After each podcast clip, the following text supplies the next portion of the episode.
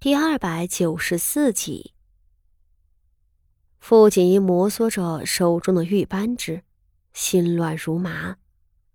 徐策拼尽力气买通御前内奸，送来这样的东西给他，是想要让他在危机之中能够保住性命的。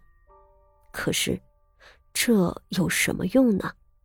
苟且偷生而已，有什么用呢？他只要活着就行了吗？可徐策呢？外头的人又该怎么办？此时的他并不知道朝堂上正在进行着怎样的拉锯战，但他能够猜测，太子党的局势一定不容乐观的。支持太子党羽的臣子们，很快会无力抵挡誉王党羽的重压，悬在自己头顶的利剑劈下。只是时间早晚而已。太子妃端坐在梨花木雕海棠的椅子上，神色冷漠；傅锦仪则坐在他的下手，沉默无言。身侧的女官们都用虎视眈眈的目光盯着两人。傅锦仪的手指紧紧地攥着，他有一种前所未有的无助感。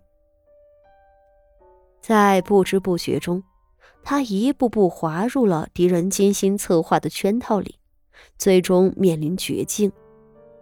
而可怕的是，这样的圈套是他无论如何都无法抵抗的。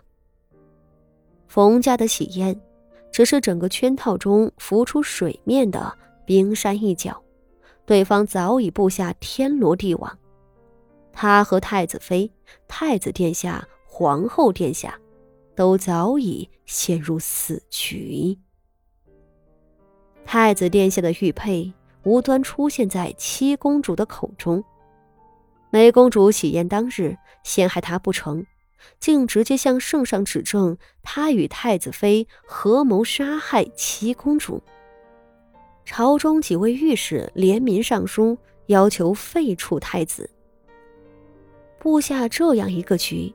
绝不是一朝一夕的功夫，至少那几位素日有贤名，在明面上又并不是誉王党羽的御史们，想让他们联名上书对太子发难，这并不简单。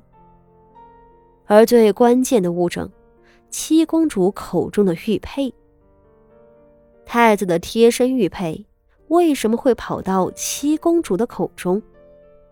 若不是傅锦仪身在局中，他都几乎要相信了是太子杀害了七公主，而七公主临死前不甘心，拼命挣扎咬下了玉佩。可是，这不可能啊！唯一的解释是太子的玉佩被偷了，可是，这种解释也很不合理。太子年近三十。性情沉稳老成，不苟言笑。在争储的过程中，他始终表现出良好的防守与强大的韧性。这么一个人，每日绷紧了神经，像战斗一般去生活，他为何会给对手可乘之机，让人偷了自己的贴身之物？傅锦仪能够肯定，太子自己都回答不出来这个问题。他要是知道自己的东西怎么丢的，何时丢的，就不会有今天这一出了。那个玉佩能成为铁证，说明它肯定不是随随便便的东西，而是太子片刻都不离身，绝对不可能送人的东西。玉佩，双锦鲤样式，雕刻祥云的玉佩。傅锦仪在何静公主身上见过一块类似的玉佩，皇后似乎也有这么一块，其余的皇子皇女都没有。这应该不是圣上赐给他们的，是皇后娘家的东西，是太子身边出了内鬼。这个内鬼，一定是个身份地位很特殊的人，而且深得太子的信任，甚至。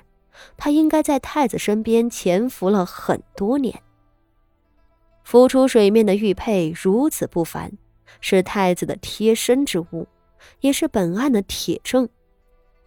既然是这么要紧又要命的东西，太子怎么可能随随便便让人接触到它？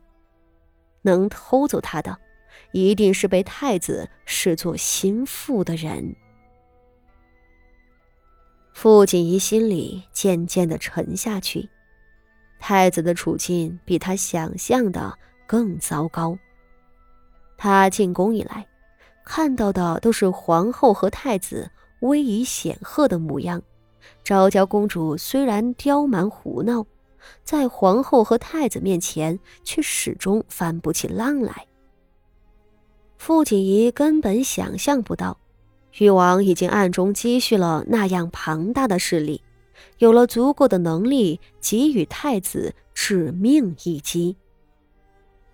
七公主柔弱而无辜，却最终成为这场滔天战火的牺牲品和导火索。那几位御史平日里不显山不露水，太子甚至不知道他们是誉王的人。一朝发难，连圣上也不会认为几位御史是受人指使。誉王还手眼通天，收买了太子的心腹，盗窃太子贴身之物，才能最终完成这个计划。不知道京城中还有多少势力是属于誉王的。事情已经无可挽回了，七公主死了，物证被留在他的口舌里，事到如今似乎成了一个死局。傅锦仪闭上了眼睛，他不敢想象自己将得到怎样的下场。誉王是不会放过太子夫妇和徐家的，而对于傅锦仪来说，昭娇公主和梅公主也不会放过自己。很多天过去了，傅锦仪和太子妃依旧被囚禁在原先的内室中，两人在暗不见天日的空间里过着浑浑噩噩的日子。一天又一天，两人在女官的严密监视下苟且偷生。此时的太子妃正端坐在青玉案前，手中执一只小篆，正在抄写一本厚厚的《妙法莲华经》。太子妃已经几日不曾开口说话了，不是她不想说话，而是她吐出的每一个字。都会被身侧的女官们回禀到圣上跟前，或许还会被誉王得知。女官们先前还劝说太子妃早日认罪，恳求圣上的宽恕，劝得多了，太子妃不为所动，女官们就闭上了嘴。